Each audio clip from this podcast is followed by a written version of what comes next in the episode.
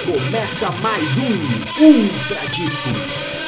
História, música, bate-papo.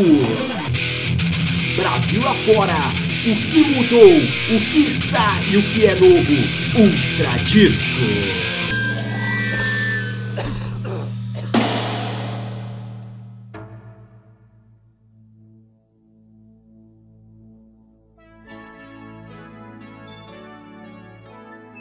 Salve, salve! Começando mais um Ultra Discos Rádio Pirata em podcast. Eu sou Fernando Lima. Estou aqui como sempre com meu parceiro Michel Matos. E aí eu já começo te perguntando, Michel.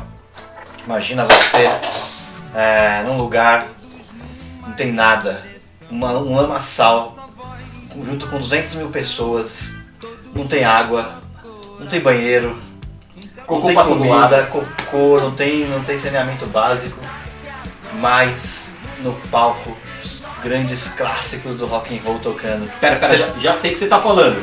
Os festivais do Brasil no começo dos anos 90? É, poderia ser, eu acho que é um pouquinho menos estruturado, mas eu tô falando de Woodstock. É, se te, te propusessem isso, Michel, vamos pra um lugar desse jeito ver um show, você topava? Então, Fê, eu acho que tudo depende muito da idade. Eu acho que se fosse a gente com 20 anos, alguém passa assim, eu tô com o carro, vamos? Ia. não importava, sem tomar banho. Hoje eu acho meio difícil. Apesar de gostar muito de festival, acho meio difícil ir pro lugar, você não tem banheiro, você não tem onde comer, você não tem onde estacionar. Muita... Acredito também que o Woodstock, o som deve ter sido horrível também, o, som transmitido pro público, porque era um palco pequeno, um palco para 10 mil pessoas, foram 300 mil pessoas. Mas quem estava lá conta a história. Então muitas vezes o festival não tem que ser bom para virar Sim. histórico. É isso aí, então hoje a gente vai falar sobre festivais. É, acho que o Woodstock é o primeiro grande festival que entra pra história, que é, tem repercussão. A gente estava até pesquisando, tem um outro em 67, o Mount, Mount, é, Mount, Mount Tan, se não me engano, que parece que oficialmente é o primeiro festival de rock, mas ele é ainda tímido e tal. Mas sem dúvida o que entra pra história como precursor de uma era, né? Principalmente pro rock and roll e pro que veio depois e pro que veio a ser os grandes shows, né? É, de rock and roll é, é o Woodstock, né, Michel? O Woodstock ele criou uma regra. Ele criou com aquele pré-festival, onde tem a divulgação, quem são as bandas, vender ingresso, e criou o pós-festival, que foi toda aquela história por trás, livros, o próprio disco ao vivo que acabou criando aquela imagem que o Woodstock tudo foi perfeito, e não foi na verdade. O Woodstock era um festival, como eu falei, para um determinado número de pessoas, acabou virando para 300 mil, a maioria não pagou, os produtores tiveram série de prejuízos, poderia sim ter acontecido um, um problema enorme lá, uma, uma- um desastre. Nós podemos também falar do Festival da Altamont, depois, que é um outro festival Foi no, também. foi no mesmo ano o Altamont? Eu acho que foi 60 e... O Woodstock 68, se eu não estiver enganado, Altamont 69. Nós vamos dar uma checadinha enquanto vamos falar. Mas voltando para o Woodstock, ele criou esse lado, olha, criou o lado marketing do negócio. A partir desse festival, os produtores também começam a dar uma olhada melhor em ganhar dinheiro com, com festivais ou shows, porque antigamente era muito focado no disco. Então a partir desse momento começa aquelas negociações, você não negocia mais com a banda. Geralmente a banda quando escutava, vai ter um festival tal, em prol de tal coisa. Isso aí no, é, na década de 60 na- nos Estados Unidos, muitas vezes a banda, a própria banda ligava pro promotor e falou, eu quero que a minha banda toque aí. Sim. A partir do Woodstock começou a mudar, o Woodstock muda esse conceito. É, o, tô vendo aqui o Altamont é em 69 também, mas no finalzinho do ano, em dezembro. E essa, é legal você falar isso do, das bandas quererem tocar nos festivais. Recentemente teve esse filme do Queen, que como filme é bem mais ou menos, né? Mas é legal quem gosta de, de rock, gosta de música, é, ter essas histórias ilustradas no filme é sempre interessante de ver. E tem a, o Live Aid, né? Que foi também um dos grandes festivais dos anos 80 e tal. Lembro se 80 ou 90, depois a gente vê de novo aqui. Mas o, o Queen foi convidado e aí o, pelo que conta na história do filme, o Fred Mercury tava meio brigado com os caras do Queen, não sei o quê. E o filme inclusive começa com a cena do, do Queen entrando no Live Aid e o Queen não iria tocar, mas o Fred, o Fred Mercury não sabia que eles tinham sido convidados pro Live Aid. E aí ele descobre que houve esse convite, descobre que eles tinham recusado e já tinha sido divulgado todo o casting do, do, do festival sem o Queen. E ele bate o pé que ele quer, que ele quer ajudar essa causa, né? Em, em prol do, do- das vítimas do HIV e tal. E ele se prontifica a tocar e aí eles entram com banda surpresa. Ninguém sabia que Queen ia tocar e eles entram, né? O Live, Aid, como você falou, foi um festival beneficente, um festival para ajudar as pessoas, um festival ali com um propósito contra AIDS. Fernando, sabia que a maioria das bandas tocaram Live Aid estavam com problemas de relacionamento? O Sabá voltou a tocar com o Ozzy, eles não se conversavam. Foi É. apenas um show. O Pink Floyd tocou também, acabou, todo mundo foi embora e falou, eu não sabia agora do Queen. É. Então, apesar de ser um festival para ajudar, quem era portador de HIV na época, nos anos 80, que foi muito forte, foi também um festival do- da briga, né? Foi o festival do Eu Te Odeio. É. Ah, mas legal isso também de, por um, em prol de uma causa eu, vou, eu te odeio, eu te suporto para poder fazer essa ajuda, né? E, e, enfim, e eu, eu não sei como, como foi, as outras bandas foram todas gratuitamente, mas o, o Queen a conta que ele foi também sem receber nada e tal, né?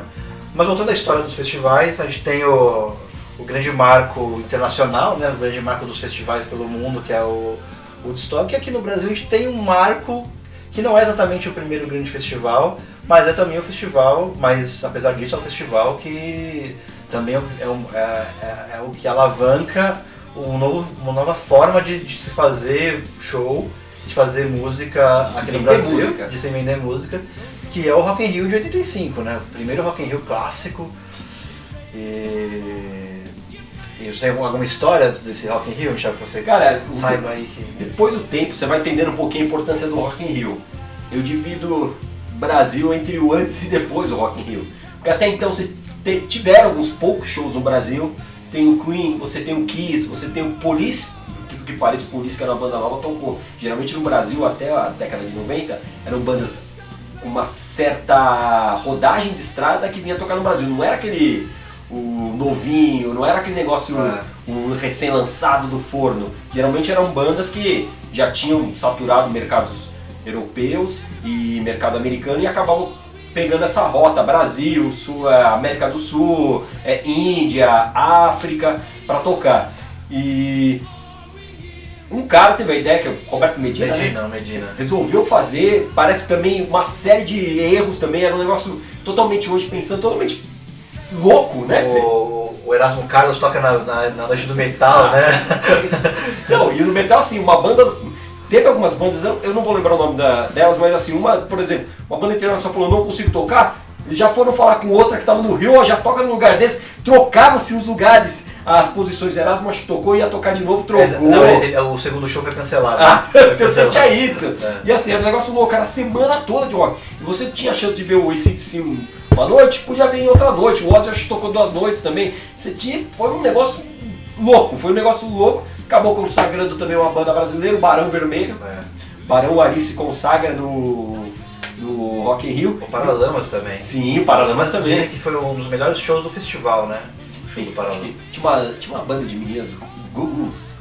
Não sei, Gugus. não sei, não conheço. É, é alguma coisa assim. Diz que as meninas olharam até uma delas ficaram com o Barone. João Barone, João Barone, Barone, ideia, Brasil, aquela É. coisa. Mas é um negócio louco. E assim, quando você escuta quem foi, Brasil todo entrou num ônibus pra ir pra lá. É.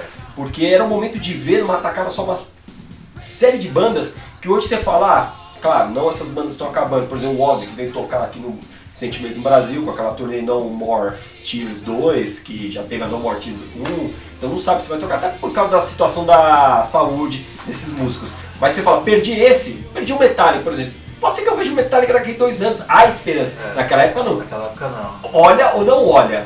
Teve, teve poucos shows grandes, né? de- de- é, antes do Rock in Rio, é, lembro que. Eu lembro, né? é, de ouvir, eu lembro, tem uma tia minha, Carmen, talvez um dia ouça esse podcast. Ela foi no show do Alice Cooper, não sei se no 80, 81, que foi também um grande acontecimento. Nossa, um puta artista que tá no auge, veio pro Brasil. Depois teve um show histórico que no filme do Queen também aparece. Tipo, tem uma cena que ele tá assistindo o show que ele, que ele fez no Rio e sei, é, emocionado com ele mesmo, tipo, olha, show pra um milhão de pessoas no Rio de Janeiro, uma coisa assim.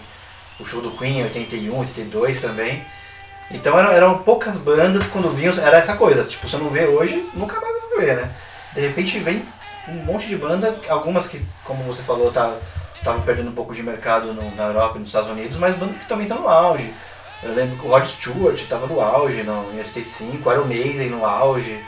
É, Iron bandas- bem, bem bandas- lembrado. bandas que estavam no, no seu momento mais é, fértil ali, né? Ganhando É. dinheiro. É aquele momento de ouro das bandas. Então o Iron, como falou, estava naquela época dos grandes discos do Iron. É, o próprio ACDC estava ali no seu, ainda no seu glamour. Seu o Ozzy, no seu apogeu, É o Ozzy, é, como você falou, Rod Stewart. Então ali o Brasil fala, opa, eu posso ter um festival. Isso, claro, criou-se uma esperança para todo mundo. Devido aos nossos famosos planos cruzados, Nossa, planos é. novos cruzados, planos não sei o quê, mingou os festivais. Mingou. Mingou. Depois a gente pode falar um pouco mais de Rock in Rio, que tem bastante história. Eu, eu vi um, um- um documentário recente, trocando de canal, acho que Multishow e tal, que tem bastante história. Tem o Medina contando, mas tem uma história engraçadíssima. Vou contar já. E, eh, voltando ao Rock in Rio, usando aquela fórmula do estoque. Ele tem um pré-venda, ele tem uma pré-organização, marca. Eu vou, forte. né? Tinha aquela Eu camiseta, vou, eu é. vou. Eu vou, cria um, um lema, por exemplo, muito parecido com o que a gente aprendi- aprendia no colégio, que tinha na igreja católica. O lema desse ano da igreja é, é, fome para todo, É. é, fome para ninguém no mundo. Ah, né? tinha isso, como que era do. Rock in Rio? Do Rock in Rio era Salve Amazônia, teve uma Não, também de pontos ali. Pode achar aqui depois. eu- E mais o Rock in Rio ele vem com essa pré-venda, tanto é que ele vem Por um mundo melhor. Um mundo melhor. Olha, por um mundo melhor. né? Ele vem vendendo um ano, um ano e meio antes a ideia, um festival que você não Tem sabe quem vai jingle, tocar. né? Você lembra do Tem o jingle? jingle Rock in Rio! Uh, uh, uh, uh. Não, podia botar de fundo, né? Pode vou botar, de pode fundo. botar, vamos ver se a gente acha. Aí ele começa a vender, ele vende essa ideia, ele cria um festival que é totalmente diferente dos festivais, tanto é que quando eu fui no meu primeiro festival, não vamos chegar nesses festivais dos anos 90, você ia somente para ver o show. O Rock in Rio não, ele, você vai ver o show para passar o dia. É um lugar para você ir no restaurante, é um lugar para você ir comer, é um lugar para você ir na roda gigante, é um lugar para você ficar transitando. Você consegue ver N bandas e era uma coisa totalmente. Será que funcionou isso? Será que. Eu acho que sim. Né? Eu acho que o Lollapalooza é um exemplo disso. O Não, mas eu digo Lollapalooza no Rock in Rio. no Rock in Rio. primeiros, será que. Ah, o primeiro acho que não. Acho que não, né? Acho que Não, foi mas, é- mas essa ideia que ele vende agora. Ah, então ele, ele vem trazendo essa. Claro, o primeiro Rock in Rio ele deve ter errado, né? É, errou demais colocando é, artistas, misturando artistas que não tem nada a ver, porque ne- nesse mesmo documentário que eu vi sobre o Rock in Rio, o Medina tá contando é, sobre esses erros, né? Falando, é, realmente nada a ver, mas eles não, eles não conheciam, ele não conhecia metal, ele não sabia o que era metal. E aí, tipo, acho que tinha o Medina tinha uma equipe de curadoria que chamou Os e tal. metaleiros. Os metaleiros. Metaleiros também. Agora tem um festival. Os Metaleiros também é a última banda que eu tava. Mas aí é do Festival de Música Brasileira. E ele conta que teve esse dia do metal e ninguém sabia o que ia acontecer. Eles estavam esperando pouca gente pra esse dia. E de repente ele via hordas de ônibus, de metaleiros chegando, de tudo quanto é lugar do Brasil, e todo mundo de preto, com aquele, com aquele visual agressivo, né? Ele, caralho, fudeu. aquele verãozão, verãozão do É. Rio, que é propício pra isso. Preto de calça de couro, né? E aí ele disse que via a galera fazendo o chifrinho, né? Chifrinho do demônio e. Caralho, que porra é essa? Os caras tão, os caras tão me chamando de corno, ele. Aí alguém falou, não, não, esse é um símbolo do metal e tal. E parece que é, antes do show ele sempre ia falar alguma coisa no microfone e tal. E aí ele saiu e fez um símbolozinho do metal e todo mundo. "Ah!" Mas ele não tinha a menor ideia do que que era aquilo. E foi um sucesso. Eu vi uma, uma reportagem, a, lembra a Cian? Sim, não lembro, eu fui vizinho da senhora. Ah, você foi vizinho, ah. Eu ficava olhando, olhando da janela assim pra ver se ela saía na sacadinha. Era casado com o Ronan, lembra? É. É, depois, ela ficou Do Pus, né? É, do Pus. Né, né, Ela conta que foi no Rock in Rio e ela interessante, ela era pequena, ela era fanática pelo ACDC, rumou, fez meio, porque aqui no Brasil não tinha muito. Você gosta de galeria do rock, hoje você compra, chega em casa pela internet, isso aí não existia nessa época. Meio que você tinha que fazer seus acessórios. Lembra até o pessoal do Sepultura pegava é, tamborzinhos, pegavam ah, tipo tampas de caneta, algum tipo de caneta de metal e fazia aquelas correntes de, de, de bala para ser aquele lance meio Sim, acessório. é. E ela montou o chapeuzinho com o chifrinho, porque ela tinha que ir de si. E eu também fico imaginando, 1985, o Brasil abrindo. aquele momento, ainda muito conservador, vindo essas bandas que, meu, pro Ozzy, por exemplo, eu lembro que quantas pessoas falaram, olha, tá vindo o cara que arranca o- a cabeça do morcego, será que vai matar algum bicho aqui? O, o Medina também fala que o contrato com o Ozzy, é, ele foi obrigado pelo, pelo. Chegou alguém da, da Associação dos Protetores dos Animais, teve que colocar no contrato que ele não ia comer nenhum morcego, nem pisar em nenhum bicho, pintinho. Tava no contrato do Ozzy que ele não podia fazer isso. Sabe que o Ozzy conta que nessa primeira experiência dele no Rio de Janeiro, tinha uma bosta. É. Fala, que país de merda. Ele eu acho que chegou doente, ele também estar com suas crises de abstinência. Eu não lembro se o, o Randy Rowe já tinha morrido nessa época. Então ele vem e ele reclama muito do Brasil. Ele não gostou, queria ir embora, é um país de merda, que não sei o quê. E foi porque o Brasil, de novo, o Brasil era aquele negócio, a galera hoje ainda se escuta, ah, onde você mora? Mora? Moro no Brasil. Não, e aí, tem cobra, macaco É, na é, rua. é. Hoje tem, imagina em 1985. E assim, eu acho que foi um, e passou ao vivo também, né? Passou ao vivo. Foi uma coisa, é, foi uma, Foi uma coisa, histórica. E, bom, mas esse é o, o Rock in Rio, é mas o, a gente tá falando de estoque, e aí a coisa vai evoluindo, né? Até o, Lollapa- o Perry Farrell faz o Lollapalooza e começa a criar novos conceitos, e isso evolui para os festivais que a gente conhece hoje, tudo estruturado. Mas no Brasil também teve, um, teve uma história de, de, de evolução, né? Tem o Rock in Rio, o Rock in Rio, o Hollywood Rock de 75, né?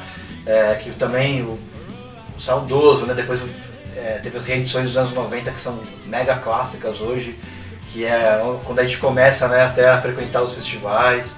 É, esse de 75 era uma edição só com bandas brasileiras, né? Tio? Sim, Mutantes, Tutti Frutti, e a Rita Lee, claro. Ah, e o próprio Raul, foi um show, dizem histórico. Eu nunca vi esse show, mas disse que foi histórico no, no Hollywood Rock. Isso em 75. Depois tem um hiato de quase 11 anos. E aí você tem o Hollywood Rock em 88, já pegando também um pouquinho aquela carona do Rock Brasil, então Capital tocou, se eu não me engano Barão também tocou, mas você tem algumas bandas ali como ah, é, é Red, é Aerosmith, Aerosmith? Aerosmith? Não, não Aerosmith, é aquele Aerosmith, Ah, uma banda meio gótica também e tem novamente o hiato e volta definitivo nos anos em 1990, onde ali ele traz Living Color, Jesus Jones, que eram bandas novas no cenário ali da MTV que também estava começando. Uhum. Só que você pode ver que eram bandas inglesas. Os ingleses tinham uma aceitação maior para vir pro Brasil, para esses festivais, do que os Tinha um americanos. espírito mais aberto pra vir pra cá, pra América do Sul. 92 ele também vem forte, mas 93 eu acho que é o ponto ali que muda, porque ele vem com a nata do que estava acontecendo. A vanguarda da música né, Sim. Internacional. Ele vem com Nirvana, Red Hot, Simple Red, Alice in Chains, Alice in L7.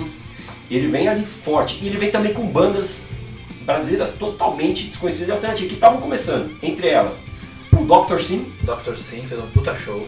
The Fala, os The famosos caminha Dick é Socks.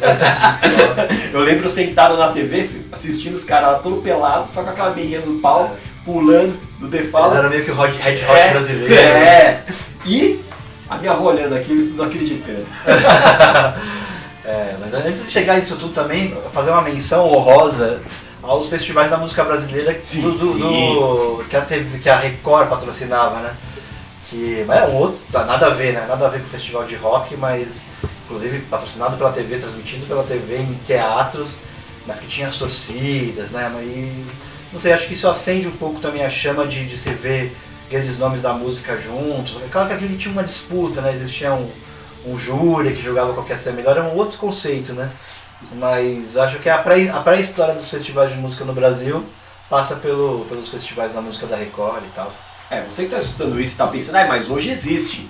Ué, isso é American Idol. ou- The não, Voice, não, não, né? não, não é, pessoal. Era coisa mesmo, era torcida organizada lá de É, música. é. Tinha quebra-pau, tinha xingamento, você também tinha questão muito da censura, então dependendo de quem falasse, o pessoal vaiava ou não. Era, pelo menos, é uma coisa histórica que a gente vê ainda na TV, tem É, no YouTube sem encontra Mas tinha os vários. roteirinhos também, porque o- os produtores é, meio, que, meio que fabricavam quem ia ser o bom moço, quem que ia ser o malzinho, tinha, tinha quase que um roteiro de filme, assim. E aí as torcidas compravam lá sua, o seu ídolo e tal. Ne- Nessa o Chico Buarque desponta como um dos grandes compositores da música brasileira e o bom moço, bonitinho, que a mulherada paga um pau tal. O Caetano já é o porra louca, né? O Gil, o grande músico, né? Da vanguarda, trouxe a guitarra elétrica pro, pra MPB, junto com os mutantes, ele entra com os mutantes pra tocar, né? Que dá um grande frisson, porque pouco tempo antes teve aquela marcha contra a guitarra elétrica, né? Aquela coisa ridícula. Que o Gil participa, inclusive, depois ele se arrepende amargamente, aquela bobeira, né? E aí ele traz pro palco os mutantes pra tocar com ele, tipo rock and roll, que aí é todo o movimento da Tropicália e tudo que foi desembocado no, enfim, talvez acho que a grande influência pra música contemporânea popular brasileira é a Tropicália. E isso é meio que um, sei lá, uma pré-história dos festivais. E aí a gente vem Hollywood Rock e tal, Rock in Rio, e aí isso vira uma praxe. E aí a gente, a gente entra nessa história nos anos 90, né? Sim. Nós lá com os nossos 16, 17 anos, Comprando, comprando ingresso, ingresso baratíssimo, era barato mesmo. ficando na fila, ficando na fila pra comprar ingresso, Sim. na rua o dia sim. inteiro, depois a fila pra entrar no jogo. Mas antes de entrar também nos anos 90, Fê, você sabia que teve uma banda que ficou muito magoada com o Woodstock? Que banda ficou magoada com? Uma banda na época, pra mim, é a maior banda garageira. Eles são garagem de verdade. E eles não entraram no Woodstock porque citavam que eles eram velhos nessa época. Velhos. Rolling Stones. Rolling Stones. Eles viram uma... O que acontece? O Woodstock acontece, era a música do momento, era a música do protesto, e o Rolling Stones não fazia parte disso. Porque já era dito como uma banda grande, era uma banda velha. Mainstream, né? Sim. E aí eles resolvem, eles vão ter o Woodstock deles, que é o festival da Altamont.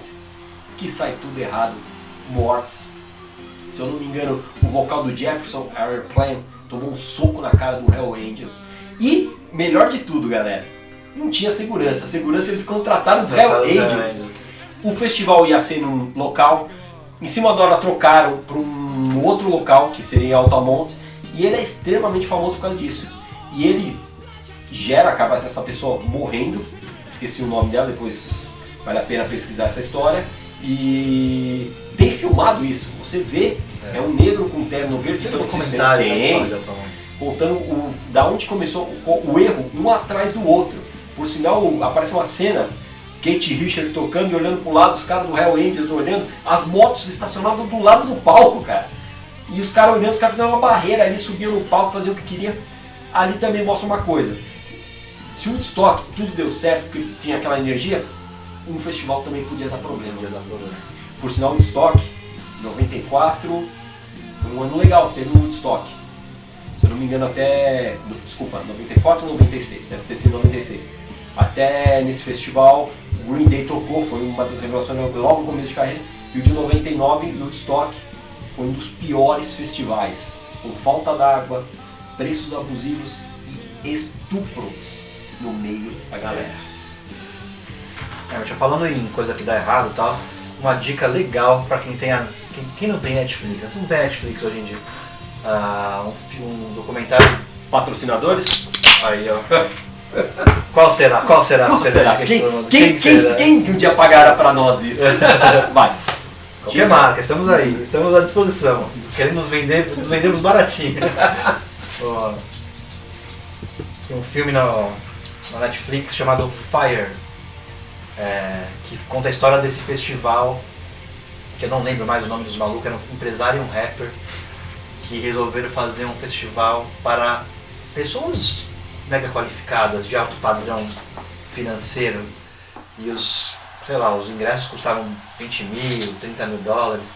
Por que custava isso? Porque esse festival ia acontecer numa ilha paradisíaca do Caribe que esse empresário comprou de quem, Michel? Do outro cara que ficou famoso também na Netflix.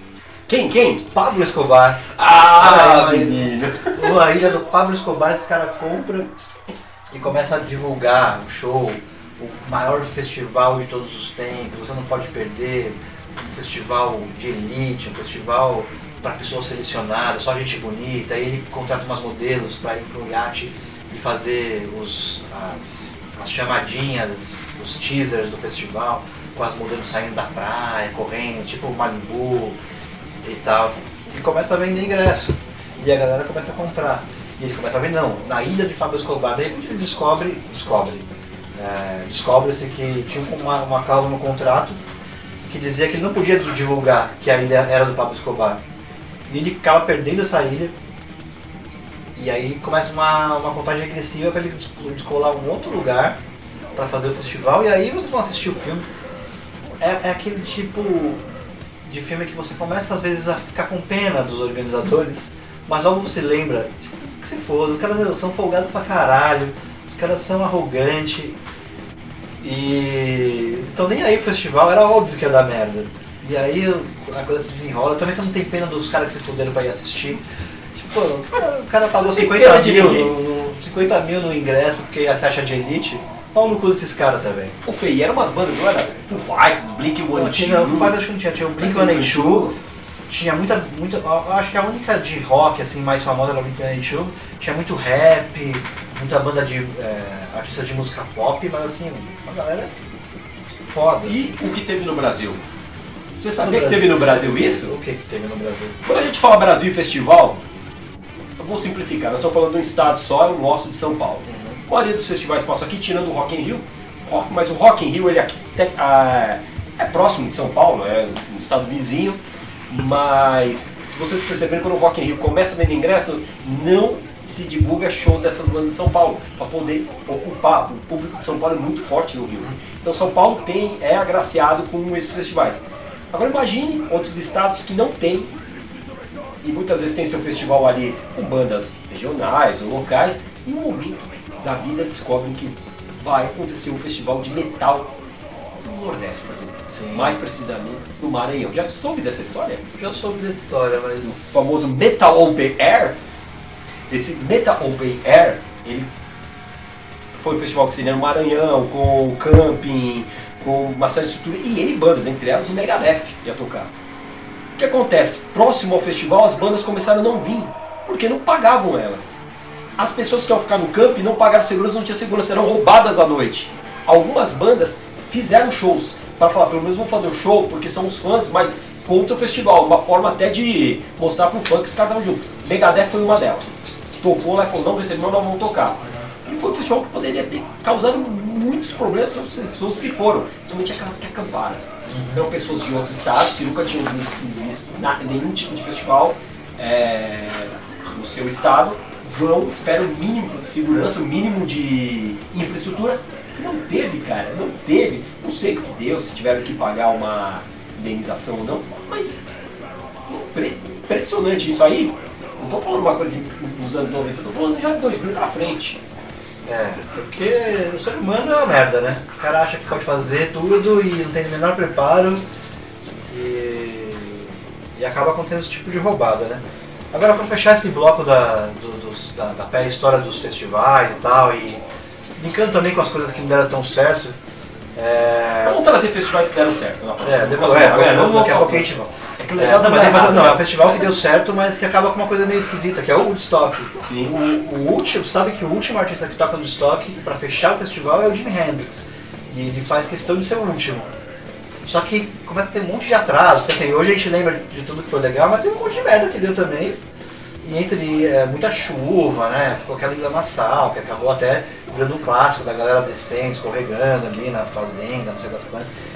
E o último artista a tocar, é, o Jimmy Hendrix toca na, já na segunda-feira, 8 e meia da manhã, com do total de 200 mil que passaram lá, só tinha 30 mil pessoas, até cara, só 30 mil pessoas, só é, gente pra caramba. Mas é, em consideração ao artista que é o Jimi Hendrix, e e a, a, quantidade de público que teve durante todos os dias do, do Woodstock é um público que já tá muita gente já foi embora. E ele toca super contrariado. Se você ver o vídeo depois, parece que é o, se não me engano, é o único, um dos únicos registros que tem do show inteiro de Woodstock é o show do Jimi Hendrix. E ele parece meio contrariado, porque ele anuncia que ele vai tocar com The Experience.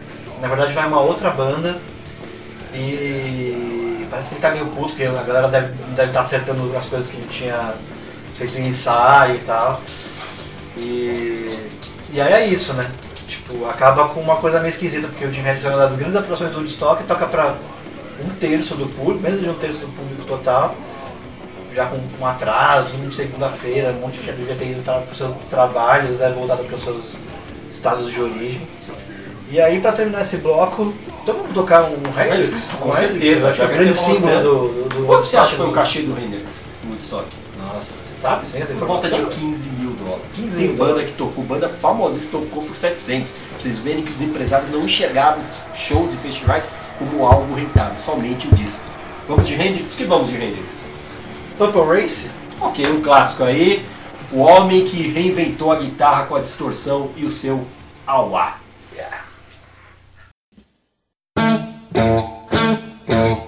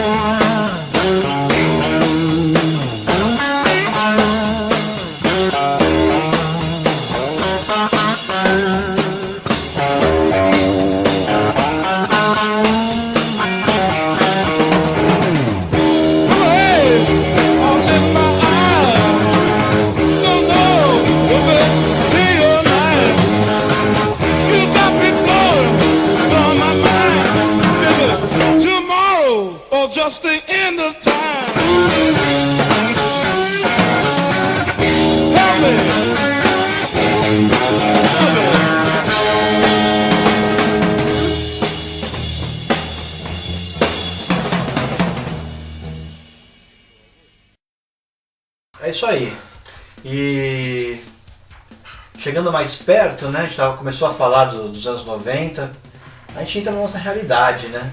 Eu lembro de eu na, na fila do Morumbi, esperando começar um Hollywood Rock. Eu não lembro quem que ia tocar no primeiro dia, eu sei que não tinha ingresso pro segundo dia. E meus amigos todos iam no segundo dia, não, a gente tem que ver o Sepultura, e não sei o que, eu acabei comprando ingresso na, na porta ali. O cambista nem sabia se era verdadeiro ou não. Acabou que era, ainda bem, viu Sepultura. Mas eu lembro que esse dia, Michel, é, tocou Titãs, Poison e Aerosmith. Eu gostava muito do Aerosmith, queria ver o Aerosmith, mas adorava os Titãs. A gente era muito fanático por Titãs nessa época. Era, era, era a época do Titanomaquia, que foi o álbum que eles fizeram com a Jack Endino de produtor, que eles se inspiraram muito na galera de Seattle, no peso das guitarras e tal, um dos discos mais pesados dos Titãs. E a gente bebeu do meio-dia, hora que, tinha, que a gente se encontrou ali do lado do, do Parque Antártica, ali do West Plaza, que a gente comprou no, na Lojas Americanas, um monte de goró, fez e passou o dia tomando. E ali naquela roda dos titãs, roda punk tinha, o show dos titãs tinha roda punk nessa época. E aí. Não era acústico. Não era acústico, não era acústico. Aí teve o Poison e tal, a gente foi pra bancada sentada, depois a gente voltou pra pista. Chegamos pertinho do palco do Aerosmith, aí comecei o quê? Passar mal, né? É óbvio. Tava vendo o dia inteiro, embaixo de sol. Sem comer, porque você Você não comia, não tinha nada pra comer. Você passava o dia sem comer. E aí pô, fui assistir o show lá de trás, todos os meus amigos voltaram, né, em, em solidariedade, voltaram comigo e assistimos o show lá de trás. Mas era esse o espírito, tipo, pouca estrutura, muita boa vontade e muita vontade de fazer merda, né? Não, era, era, era aventura hoje. Hoje ainda tem um respeito com o negócio do horário, lembra que na época não É, tinha, nem podia terminar uma hora, não tinha ônibus, você às vezes dormia até às 5 para esperar um ônibus. Eu fui nesse também. Eu fui nesse também. É... Lembro que o meu show do Titãs achei sensacional. Foi sensacional. Foi sensacional o show do Titãs. E aí eu lembro no ano seguinte, posso lembrar mais um festival? ano Sim, seguinte. claro. Então nós passamos aí por 90, não, desculpa, 93 teve esse famoso Hollywood Rock com Nirvana, Red Hot, 94 com Aerosmith, com Sepultura tocou, ah, o Poison, no dia do Sepultura, tem o Robert Plant, Robert Plant fechou a noite, tocou, né? é. Fechou a noite, foi fechou a noite. E no mesmo ano, em agosto, em agosto, nós tivemos, acho que você foi nesse também, nós tivemos o tão conhecido primeiro Monster of Rock. Monster. E quando eu falo Monster pra vocês, eu julgo aqueles primeiros do Pacaembu, os originais. Eu acho que ali era o espírito. Sim, sim. Eu lembro de um show, acho que um dos shows mais absurdamente maravilhosos que eu assisti. Nossa, agora eu não vou lembrar se era Hollywood Rock ou Monstro. Acho que era Hollywood. Rock, era- foi no Pacaembu do Robert Plant e Jimmy Page. Foi Ho- Hollywood Rock. Hollywood Rock teve Raimundos, teve Angel Morumbi, Vermelho. Morumbi. Não, foi no Pacaembu, eu. Foi no Pacaembu? Pacaembu. Vou, vou pesquisar aqui, então Sim. vai falando, vai contando o show. Você não acredita em mim, mas eu lembro muito desse dia. Eu lembro como se Quevedo, fosse eu hoje. Rai- Abriu com algumas bandas nacionais que eu não lembro agora, mas aí teve o Raimundos, que foi um puta show. Aí teve o Roger Overkill, que fez um show meio morno. Aí teve o Black Crowes, que Não. fez um show absurdo. Era o Robert Play e eu. E o Jimmy Page. E aí fecha com o Robert Plant e Jimmy Page.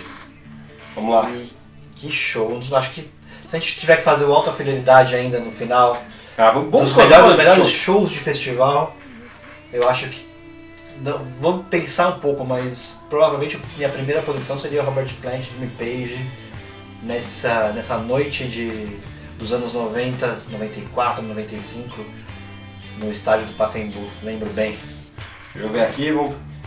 Eu estou errado. O Fernando tá certíssimo. Claro. Sai do Pacaembu 1996. Aquele bebê a gente não sabe, né, eu, pessoal? lembro, eu lembro como se fosse hoje, eu chegando ali naquele estádio e vendo o show do Raimundos que me impressionou muito no início e terminar com o Roberto Plant e Jimmy Page com a, com a Orquestra Sinfônica do Marrocos tocando.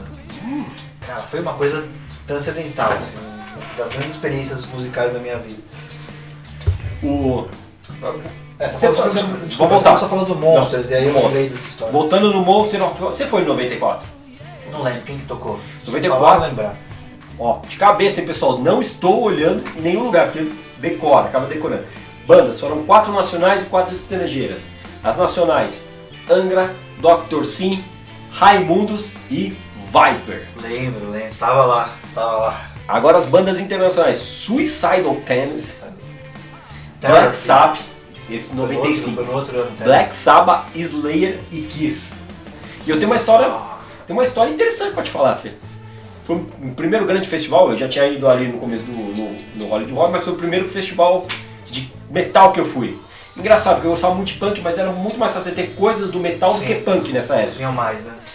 E aí o que acontece? Eu, esse ano foi o primeiro, foi o ano que eu também conheci a galeria do rock. Eu fui até o centro, não conhecia, fui perguntando para algumas pessoas da minha idade, devia ter uns 15 anos, 15, 14 anos, e elas foram me indicando, cheguei na galeria do rock. Cheguei lá, comprei uma camisetinha do Ramones e fui pro show. Por sinal, essa camisetinha do Ramones, a primeira lavada da minha mãe encolheu, tá? Virou um topinho. Cheguei, era agosto, agosto tava sol durante o dia, à noite começou a chover. E eu queria ir embora, e como eu já tinha me perdido as pessoas, encontrei só uma, uma amiga minha, eu- ela não tava com carro, eu falei, meu, eu vou acabar tendo que voltar a pé do Paquembu até minha casa, eu moro na região da saúde. Voltei a pé. Cara, meio do show do Kiss, eu sentei um pouco no chão, até um cara veio, "Ô, tá tudo bem com você? Eu falei, tô, eu tô só cansado. Não tinha bebido nada, não tinha comido também nada. E eu lembro que eu vi um gorrinho, botei esse gorrinho na cabeça, meu amigo. Uma semana depois, minha mãe tava passando remédio que eu peguei um piolho na cabeça. Sei, sei, porque é metal, né? Tem que ser metal. É, esse show tem uma lembrança muito forte de um momento no show do Slayer. Do Slayer era porradaria. Até o Slayer é Slayer. Slayer e o público do Slayer também É é Slayer. Slayer. e aí aquela roda de, sei lá, 100 metros, tipo, me- meio, metade do campo do, do Morumbi era uma roda.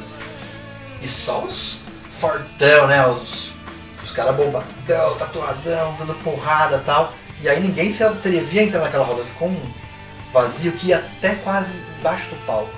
Aí eu tava com os amigos olhando, cara, vamos entrar aqui, vamos pra baixo do palco, a gente tava longe pra. Aí a gente saiu correndo e graças à roda do Slayer a gente assistiu o show do Kiss embaixo do Gene Simmons. Ele tocando baixo assim na nossa frente, foi demais, porque era super, assim, pra você conseguir um lugar, eu lembro que quando eu fui, meu primeiro show de rock foi o Iron Maiden. A gente chega 11 da manhã, o show vai ser 9 da noite. Aí aquela coisa idiota de moleque, né? Você acha que você vai chegar cedo, vai ficar na frente do palco sem fazer xixi, sem comer, lá e vai estar pé. tudo bem, né? Óbvio que uma hora você tem que. é. Então não adianta chegar, não importa a hora que você chegue, importa a malandragem que você tem pra chegar perto do palco, né? E, e aconteceu isso de. E era super. e Hoje, hoje tem um monte de pista VIP, não sei o que, né? Na época era uma coisa só, não tinha. Era, era mais democrático nesse sentido, né? Não, até os que compravam arquibancada pulava pra pista, Pular, né? Isso, aconteceu, aconteceu comigo também num show do, do Aerosmith, depois no Morumbi. Comigo, a malandragem. gente vai, Pepe, É. pula, pula. Aaron Smith com Velvet Velvet Revolver. Revolver, Velvet Revolver. E. Assisti o show do, do Kiss embaixo do palco, tá? um show maravilhoso, aquelas pirotecnias né, que eles faziam.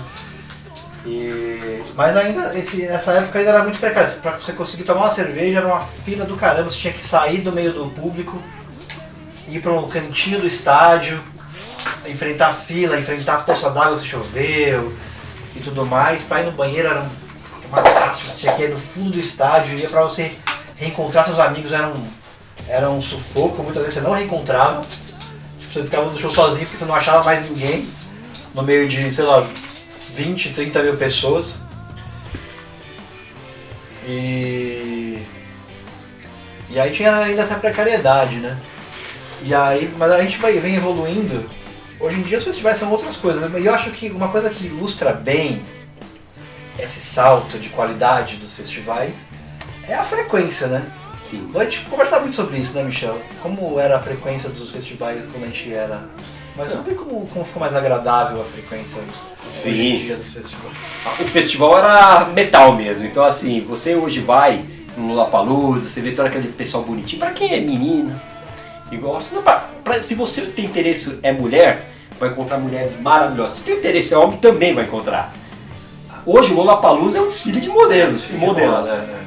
Modeletes. Porque Quando a gente ia, o mais legal era ir sujo e fe- fedendo de preferência, né? Isso valia para homens e mulheres, né? Se você rolasse numa poça, chovesse, se rolasse na poça, tava valendo, cara, não tem problema nenhum. Era uma tristeza, né? Era uma tristeza. É uma tristeza. Hoje, você tá falando um pouquinho da, da frequência, eu até pensei. Antigamente você tinha esses festivais e você tinha aquele ano festival, só que você tinha que torcer pro próximo ano ter festival de novo, que muitas vezes não tinha. E como era uma coisa, uma coisa mais roots, mais é, precária, tinha muito poucas mulheres, né? Você, você via pouca mulher.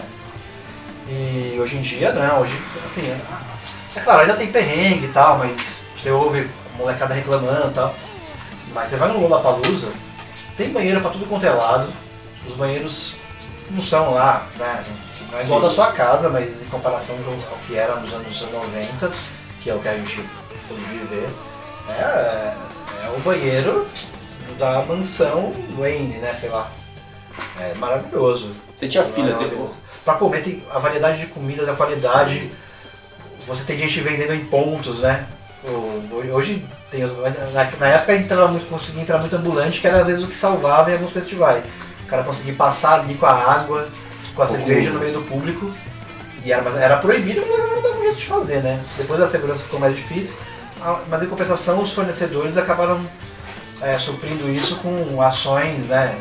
Oficiais, de ter pontos de venda né? perto e tal. Você não precisa sair do meio de onde você tá comprar uma cerveja, um refrigerante, um negócio, uma água pra você tomar. Tem uma foto interessante do. Pô, eu tenho que procurar essa internet, que é uma foto.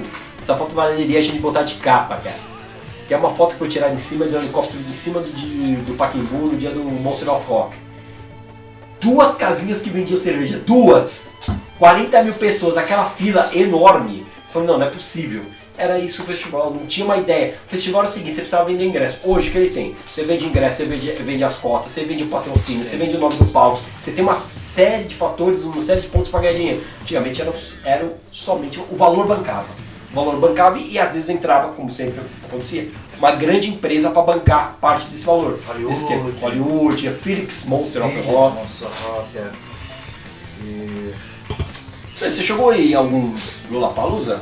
Lollapalooza eu fui, no, no Inter- Interlagos, né, esses mais recentes. Inclusive a gente foi junto, tem uma foto clássica nossa, Ah, do show. Com o do- João, Ah, é, do show do Soundgarden, né? Bom. Ainda bem que a gente foi nesse show, hein? Depois, lamentavelmente, o Chris Cornell acabou se suicidando. Lembrando que tem uma, par- uma, uma parte legal desse show. Pô, lembra? Do que? Nós estávamos lá esperando o som do lugar daí. A gente, por nada, tira a gente dali, tinha que ver aquele começo. E nosso amiguinho João resolveu comprar cerveja. Perdeu as três primeiras músicas, É. a gente assim, não, não é possível. E chegou meio nervosinho, porque afinal de contas o Chris Cornell tinha que saber que ele estava ali no meio, tinha que esperar ele voltar. Mandou? Eu mandei começar nessa porra. O Lollapalooza é um desses festivais que, ó, primeiro, ele tem uma concepção totalmente diferente, palcos diferentes e músicas diferentes. Você consegue no Lollapalooza ver um Rancid, ver um Soundgarden, mas no mesmo dia você New Order, música eletrônica, o Smash Room Infect, você consegue. Tem uma galera, Fê, que compra ingresso só pra ver o palco eletrônico, cara. É uma galera totalmente é, fiel ao estilo. É, essa é uma diferença também da, da evolução dos festivais, que eram muito nichados, né? Tinha o Hollywood Rock, que era um hard rock, né? Alguma coisa varia da, da, da, da vertente. O Monsters of Rock era um pouco mais centrado no, no- no- rock pesado. E nos anos 90 era- tinha muito isso de nichar, né? E acho que é até um pouco da- do, do reflexo do que é gostar de música hoje em dia. Na nossa época tinha muitas rixas, né? Se você era do rock, era roqueiro, podia ouvir samba, podia ouvir nada. Se você era do samba também não, rock não, pode ouvir rock. Hoje em dia você vê a molecada mais, mais híbrida, assim, não tem muitos, muitas tribos, né? Não faz muito sentido para quem, pra molecada de hoje. E acho que os festivais refletem um pouco isso também, essa tendência. Então você coloca é, bandas para públicos variados, e o mesmo cara que curte a música pop vai curtir o Rancid, vai curtir o clássico o Aerosmith, sei lá, e vai curtir a Lana Del Rey, de repente, sei lá, uma coisa assim. E tá tudo bem. E. Ah, esqueci que falar sobre isso. Um momento agora. Ah, nos festivais atuais. Ainda bem que a gente pode editar, né? Esse festival, esses festivais atuais têm isso, essa mistura de gêneros.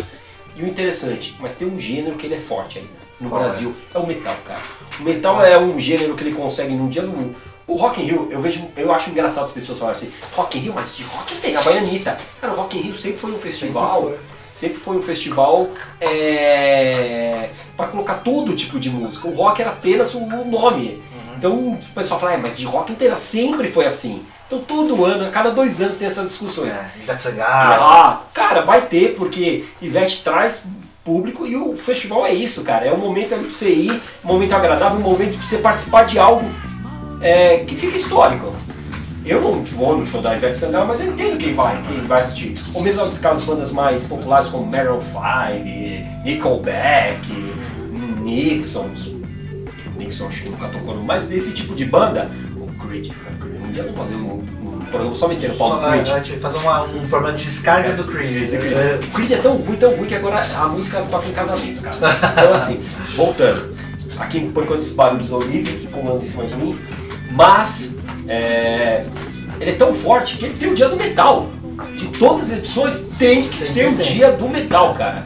E ele existe assim. Tudo bem, eu acho que o Rock, o rock in Rio ele, ele copia muitas bandas. Praticamente são as mesmas. O ano que vem, daqui dois anos, escreva o que eu tô falando, é Metallica, tá? Metallica vai tocar. Mas ele vem copiando. Mas tem o dia do metal, ele é obrigado a ter o dia do metal.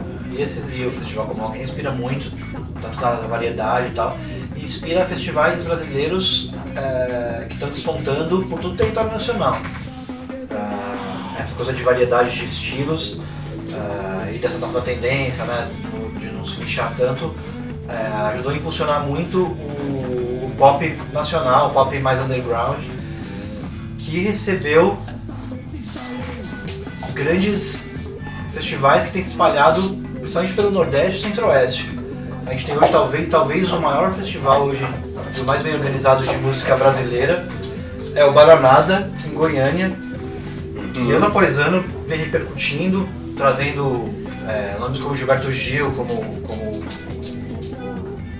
principal artista tal. investindo em novos nomes da música brasileira que estão despontando. É, sempre com uma cura- curadoria bem interessante.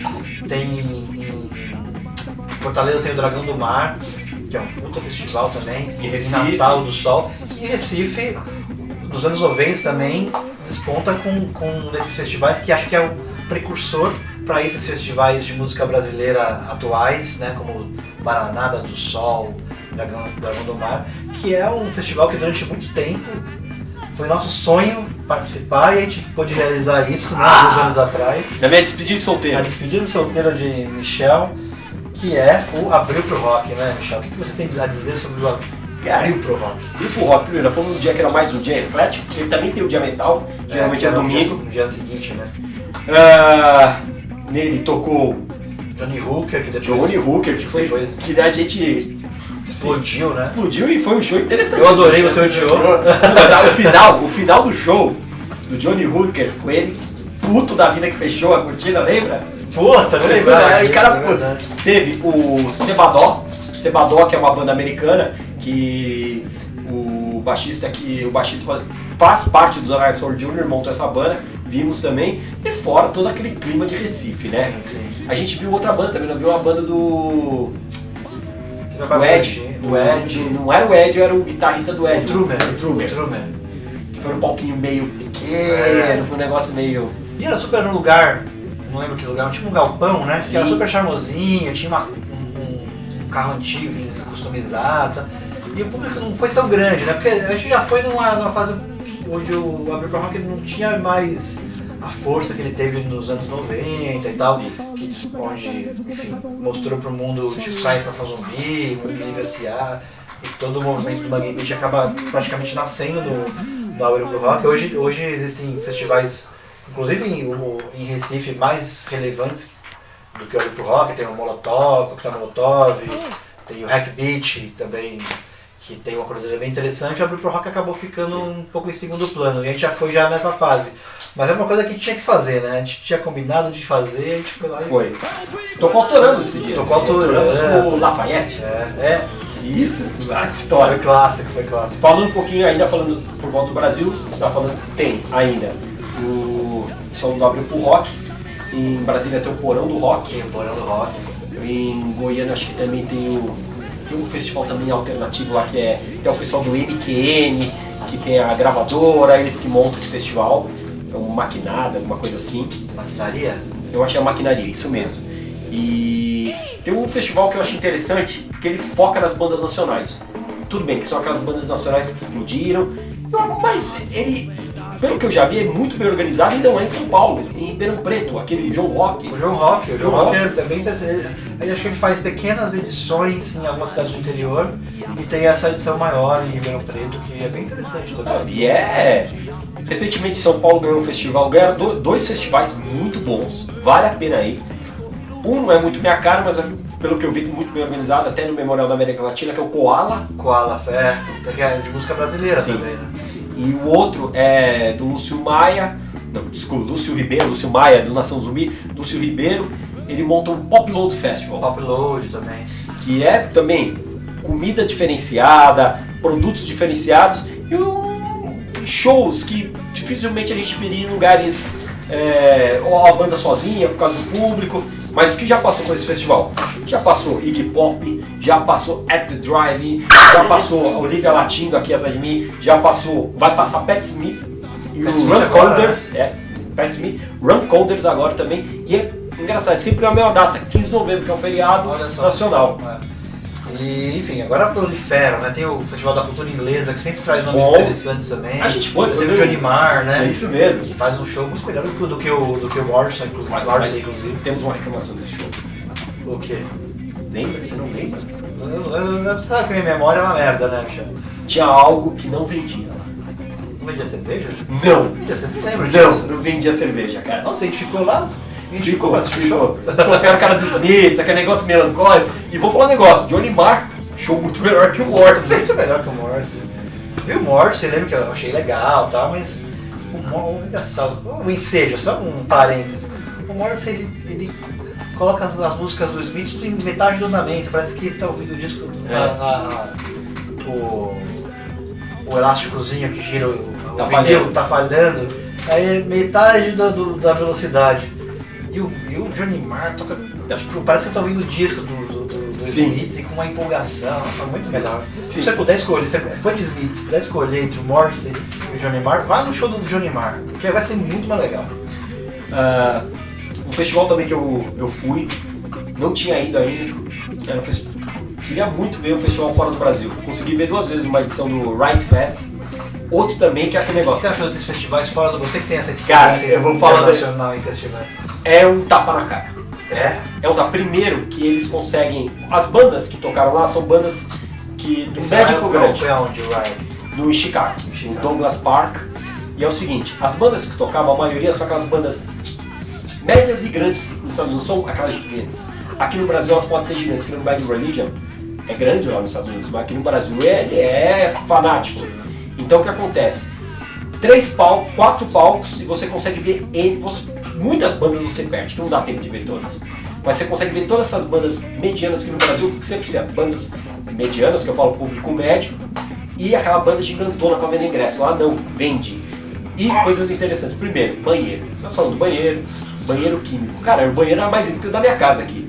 Outra coisa, toda vez que acontecia um, um show e um palco e, e o público se movia para outro, ONGs, ONGs, que ganhavam ingresso de graça para entrar, claro, entrava para vender tuca de cigarro. Olha só. Então assim, eles têm toda uma ação. E, coisa interessante, mulheres com filhos de carrinho ainda, mulher punk vestida com filhinho de punk. Então vai, entra, é normal, coisa que não, hoje ainda não acontece no Brasil. Porque ainda tem uma série de muita gente, enfim. Mas Eu lembro de voltar, voltar no Lollapalooza pra pegar o trem. Lá Ah! em Aquela horda de gente. The. Walking Dead. É, e você não consegue. É uma hora, você passa cinco horas assistindo o show e uma hora e meia pra, pra conseguir entrar no trem depois pra voltar. Me lembra aquela cena do Alice Schindler no final, o pessoal andando É. na linha de trem, não parece. Fê, Vamos, vamos, fazer a, que a vamos fazer listinha. uma, uma lista de. fazer uma nota de fidelidade, então? Você quer Vinheta. Just what is it that you want to do? Well, we want to be free. We want to be free to, to do what we want to do. Ultra Discos com mais uma sessão alta fidelidade. As listas.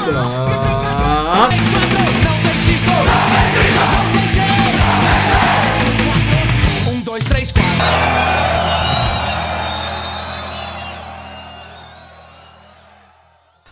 Vamos lá então, Michel. Vou- Acho que pode cada um escolher cinco os Ok. melhores shows de festival. Melhores shows de festival. Ou, já ou melhor, melhor festival.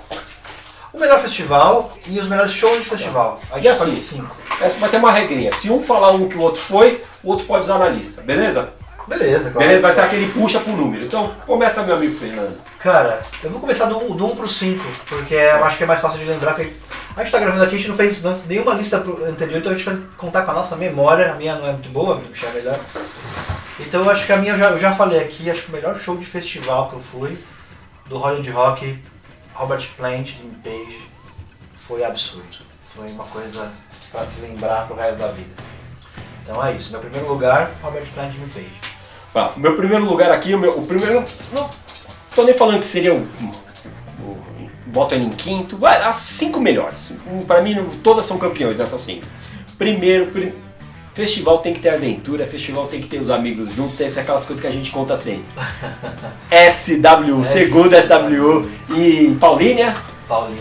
o dia que teve primeiro line, line-up, que foi sensacional. Fade No More, Alice in Chains, Sonic uh, Youth. Sonic Youth, Doom, que é a banda do Phil Anselmo. Então, Anselmo, teve Primus, que a gente acabou não assistindo, que tava comendo, mas Stone Temple Pilots e Megadeth. Megadeth. Mega... Choveu do começo ao fim, mas foi um dos festivais mais divertidos que a gente, que pelo menos que eu fui.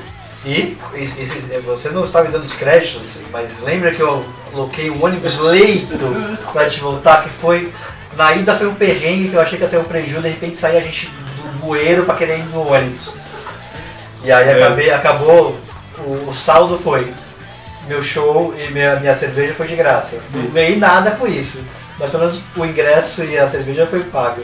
E na volta, nanando quentinho, na- com a roupa sequinha. Sabe que teve um amigo meu que eu encontrei lá no festival, ó, na verdade, Ele namorava com uma amiga da minha esposa e ele foi de carro. O carro tomou, cara. Só É. esperava, porque choveu, choveu do começo ao fim. Foi, não, esse festival foi maravilhoso. Eu estou falando dos shows, depois a gente elege o melhor, Tá. melhor festival. Tá bom. O- qual você acha que é o melhor show? Ou você quer fazer de 5 para 1 ou do 1 para 5? Então vai, siga, siga do, do SW? Não, não. Festival. Show de Festival. festival. Então vai, quinto lugar do SW. Não, um show. Um show, de Show. uma banda de festival. Um show de uma banda de festival? A Fade No More. Fez no More. Fade No More. Nesse é do SW. Esse da Foi demais, né? Foi. bom demais. Primeira estrada de Pai Santo. Esse, esse eu vou, vai estar. não sei qual a posição, acho que vai estar entre os 5 também. E lembra que ele puxou o corinho? Porra, caralho. Você sabia que eu fui no Lollapalooza no ano seguinte, ele tocou com Fantomas, a galera começou a uma porra, caralho. É. O cara perguntou, que é isso, Mike? O que eles estão falando? Ele falou, eu não sei, não sei falar português. Ah, que sacana, que sacana. Ah, um, outro, show memorável, que não é uma coisa que você não vai concordar comigo, porque você, você não gosta dessa banda, mas que foi um show fudido, acho que é um dos discos mais, um, um dos discos mais legais que eles têm, é o Aerosmith. Nesse show aí do Hollywood Rock, a gente falou já sobre ele hoje, tocou Poison e o Titãs, o Witch the, na turnê do Witch the Rich, que era um show que começava com eh, tinha uma- um tecido que cobria o palco inteiro. Ah, do teclado? Não sei. Witch the Reed? It's the Rich é o disco, né? Tá. Tinha um tecido que cobria o palco inteiro e aí quando começava o show acendia uma luz, esse tecido ficava iluminado e aí tinha só a silhueta do Steven Tyler com a luz, acho que dava de contra, batendo no tecido e aí começava aquele som que, que, é, que quem conhece o disco sabe que a, a música Hit the Rich, que é a primeira do disco, começa com sons de animais, de floresta e tal. E aí quando entra a bateria, aquele, aquele pano cai e a banda entra, é uma coisa apocalíptica. Assim, não- acho que se tivesse que escolher os top, os top melhores começos do show, esse do Aerosmith é imbatível. Então, agora eu escolho. eh, eu vou no Ride Fest, esse último que eu fui, começo do show do Jesus Lizard. Primeiro, uma banda que fatalmente não virá pro Brasil. Começou o show seguinte, pessoal. Também uma entrada, já que você falou uma entrada, fora. o cara entrou com uma cerveja já meio barriga, aquele cabelo comprido, mas já um pouquinho calvo em cima. Abaixou a calça, mostrou a bunda pra galera, mandou o festival pra aquele lugar, pulou no meio da galera e começou o show. Que. Então, aí ele vai, num palco tava tocando Interpol, lembro, e no outro, eu não vi, mas Interpol, um dos shows mais chatos que eu já vi. no outro palco, eu não tava, meus amigos falam também, é uma menção honrosa, tá tocando Jerry Lewis. Olha só, E com rodas punks. que louco. Esse aí é meu voto. Ah, vamos ver. Um terceiro lugar bom. Acho que por uma questão histórica a gente vai por SW de Paulínia de novo. É uma questão histórica. O show foi do caralho. Não sei se você lembra muito bem, que acho que você estava vendo estrelas e arco-íris nesse momento. Pôneis coloridos. Cores coloridos. Mas o Sonic Youth, né? O último show do Sonic Youth, se você leu A Garota da Banda, da, da, Sim. da Kim Gordon, livro biográfico da baixista do, do Sonic Youth, a primeira cena que ela narra no livro dela, da, da, autobiográfico, contando a história do Sonic Youth, é esse show de Paulínia, que foi o último show do Sonic Youth, porque ela tinha descoberto que o Thurston Moore tinha traído ela, uma cagada, uma merda. E aí eles decidem terminar com a banda, mas eles têm alguns compromissos contratuais a cumprir e o último deles é o SW. Né? Então show histórico, é o último show do Sonic Youth. E estávamos lá. Então, Sugar Cane. Sugar Cane, entre 100%, entre outros clássicos. E foi um show do caralho e tem essa marca histórica de ter sido o último show do Sonic Youth, né? Então terceiro lugar pra Bom. mim. Eu agora vou num show também, Fê tava comigo. Porque o show às vezes não é a banda, é o público. Ela, o público acaba transformando esse show. Sempre comentamos isso. Antigamente existiam muitos festivais de bandas independentes em São Paulo. E a gente chegou em alguns festivais punks. Show que eu vou citar agora também foi um show. Tava eu o Fê no canto tomando uma cerveja. Começou uma chuva de pedras. Show do Blind Pigs em 7 de setembro, puta. E aí subiu no palco também. E era uma coisa bacana, porque organizava um monte de bandas. tinha lá os fanzines. É vender. o, é um passo do fim do O mundo. passo do final. E- É, era isso mesmo, era um inclusive é um, é festival clássico que era, era É, o começo do o fim começo do do fim do mundo. mundo, nos anos 80. Depois um passo do fim do que foi no mundo. Sesc Pompeia, que é um dos primeiros grandes bom. festivais de, de música punk que aconteceu em São Paulo. né? que amanhã, que se tudo der certo, segunda-feira vamos entrevistar um cara que tocou. Sim, é, se der certo. Ronaldão, né? Tu dos viu? adolescentes. Tocava, no, se não me engano, Neuróticos. É. E teve esse, aí você falou bem, o um, Pa- um Passo ao Fim do Mundo, e aí teve um, depois um que foi gravado no Sesc, tem um DVDzinho que é o Enfim o Fim do Enfim o Fim do Mundo. Ah, Então esse show, o show do Blind Pigs Blind entrou? Pigs. Blind Pigs entrou. Legal. Agora, como você disse, é, o público contagia muito a nossa percepção do show, né? Então eu vou pro. De novo pro SWO, SWO a gente não falou muito sobre ele, mas É, por- tem vários momentos marcantes do SWO. É, em Itu, um festival que a gente parou no Bar do Alemão em Itu pra almoçar uma parmegiana antes de ir pro festival. Olha que ideia maravilhosa. que parmegiana, Que né? parmegiana. Bar do Alemão, inclusive, se quiser vacinar a gente, é maravilhoso. Puta parmegiana lá em tudo, de tudo é grande, e o parmegiana não podia ficar por menos. Como enchemos a, a pança de parmegiana pra ir pro festival, ficar o dia inteiro em pé bebendo, né? Uma ideia maravilhosa. E aí, a gente se, se depara com os Zapatas Blood, né? Zapata Blood. Enfim, Rage Against the Machine, acho que um dos grandes Bom. shows. Um dos Bom. grandes shows também. Bom. Que entra aí nessa minha lista. Bom, vou agora pro um desses Hollywood Rocks, que eu acho que pra mim, pelo menos foi só porque muitas pessoas falam desse show. Tem até um áudio, você consegue escutar, foi um show muito ruim mesmo. A banda tava passando por um momento muito difícil. Mas eu fui com meu pai. Então meu pai, na verdade, pode falar pra muitas pessoas que viu já o Nirvana ao vivo, cara. Então eu vou aí Nirvana Hollywood Rock 93. Agora, primeirão, aquele É, o primeiro, o primeiro foi o Robert Plant então. Page. Bom, Michel, enquanto eu penso o meu quinto aí, fala o seu. O meu foi o seguinte, existia um festival, ele foi mudando, né? Que ele começa com o Free Jazz, lembra o Free Jazz? Free Jazz Festival. legal. E ele vai mudando, ele vira o Planeta Terra. E o Planeta Terra eu tive a alegria de assistir uma banda que eu gosto muito. Foi um festival muito legal, porque não estava cheio. Quando a banda tocou, eu não, eu não tinha aquela impressão, Fê, que a banda não era tão famosa no Brasil. Porque pra mim era o mesmo nível que o Oasis, o Blur.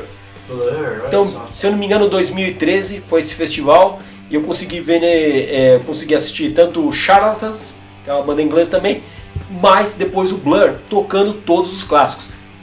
Ponto importante, eu levei uma correntinha e botei todos os documentos. Tomei uma cervejinha, tomei, aí vai, aí tomou, os unicórnios aparecem, aquelas coisas, o sol aparece, a lua vai embora. Cara, perdi meus documentos. Aí fica aquela bad, não sei o que. De repente, uma luz, o palco bate, meu documento no chão. A chama, a alegria voltou. E eu também estava entre amigos. E era festa no meu aniversário. Então foi muito legal, foi um momento muito legal. É, eu acho que eu, quero, eu quero, não quero fechar essa lista sem, sem mencionar nenhum som nacional.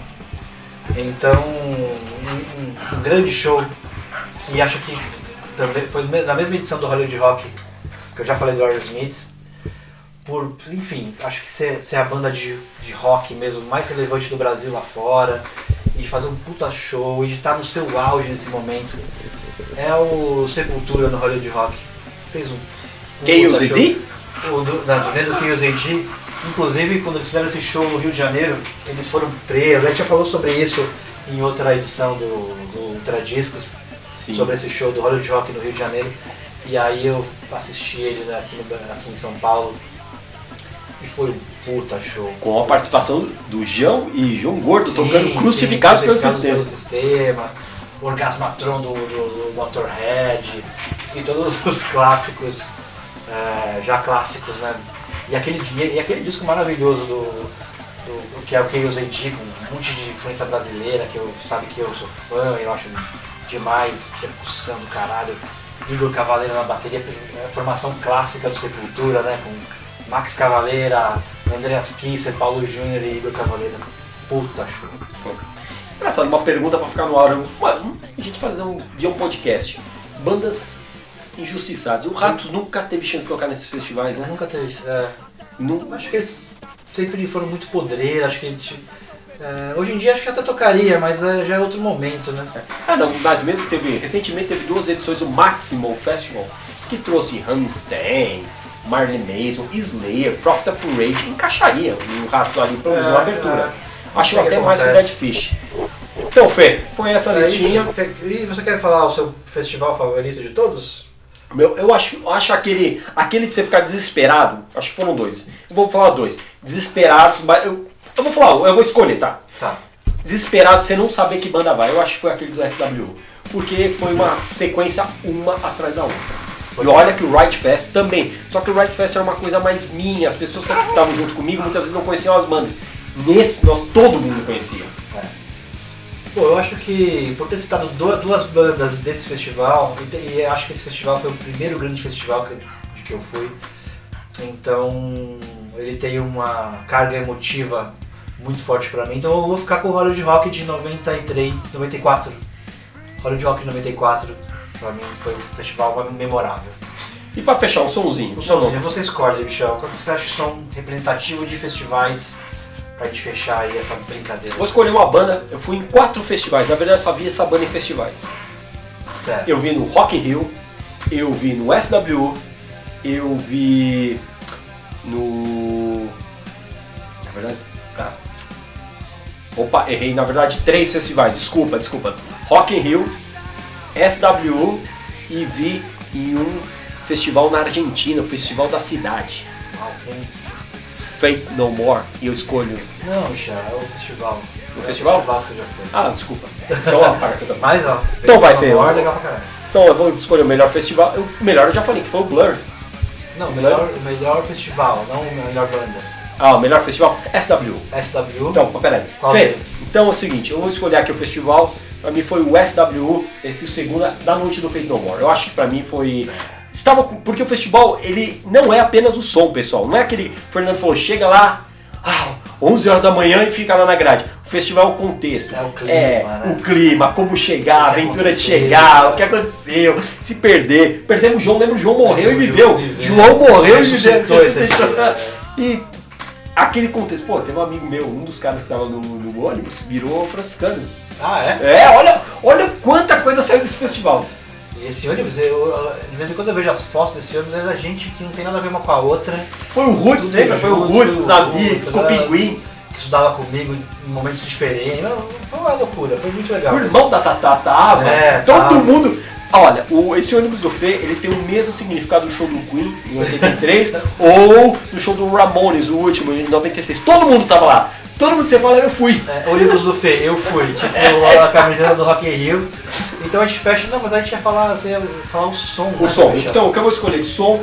Escolher de uma banda aí que eu vi em três festivais, nunca vi ela solo. Vi no Rock in Rio, SWU e vi nesse um festival na Argentina. Que graças à ideia da minha esposa, que eu ia perder o festival porque ia ter um casamento, num primo, falou, não, vamos para a Argentina que nós vamos ver lá. Vi o show e não consegui ver a banda final, aquela, aquele Thousand to Die, que é uma banda alemã. Não vi, gosto da banda, não consegui ver, porque quando acabou o show eu falei, eu preciso, tem show, o festival tem muito disso. Você vai ver, você fala, meu, eu não consigo ver mais. Vi um show que eu queria ver, aquilo me tocou, eu preciso ir embora, não vou conseguir ver mais nada. Escolho Fame No More com Midnight Cries. Yeah. Fê. Valeu. Valeu, até a próxima. Um abraço. Ah.